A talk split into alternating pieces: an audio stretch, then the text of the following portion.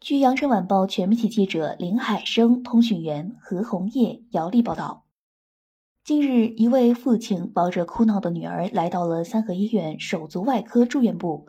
女孩右中指虽包扎着，但是还在不停流血。值班医生检查发现，右中指末节的部分指体已缺损断离。怎么受的伤？经询问，女孩父亲才从裤兜掏出一小截手指，并告诉医生说。孩子在邻居家玩耍，因风特别大，小孩不幸被风刮动的大门夹到手指，由于冲击力巨大，手指当场被夹断。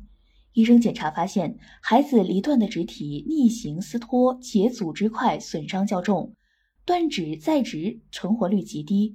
得知情况后，孩子父亲非常激动。孩子才刚刚七岁，正是上小学的年龄。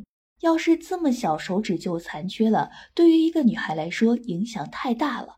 她抹眼泪说：“断指再植的最佳时间是伤后六小时内，在与家属充分沟通后，快速完善术前准备。该院手足外科医生刘一凡主刀为孩子开展手术。术中探查患者血管挫伤严重，管径比较细，医师使用上了十六倍的显微镜。经过两小时的手术，孩子的断指成功再植。”术后血运和，但因孩子术前断指再植条件差，加上小孩子对于伤病的恐惧、哭闹、不配合术后康复治疗等原因，四天后最终还是发生了肢体坏死。对此，孩子的父亲心急如焚，一再央求医生一定要保住孩子的手指。科室团队充分讨论后，考虑患者年龄较小、配合度较低、皮瓣收复等手术同样需要术后患儿配合治疗，有一定风险。为避免对小患者造成二次创伤，便排除了自体取皮植皮术，利用儿童有自身愈合能力强特点，最后拟定为患者实施人工真皮移植术修复创面。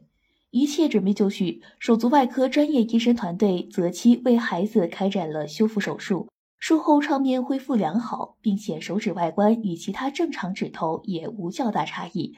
对此治疗效果，孩子父母表示很满意，对竭尽全力救治的手术外科医生十分感激，也为让女儿重获健全手指感到欣慰。最后，手足外科医生介绍提醒：门夹伤是儿童常见外科损伤，三河医院手足外科每年都会接诊十多例类似于小女孩这样伤情的患者。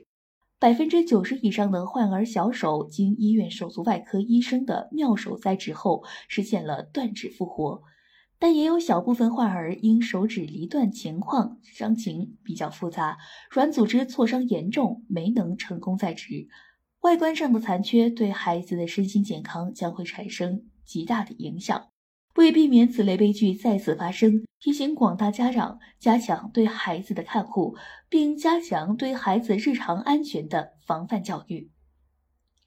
感谢收听羊城晚报广东头条，我是主播文静。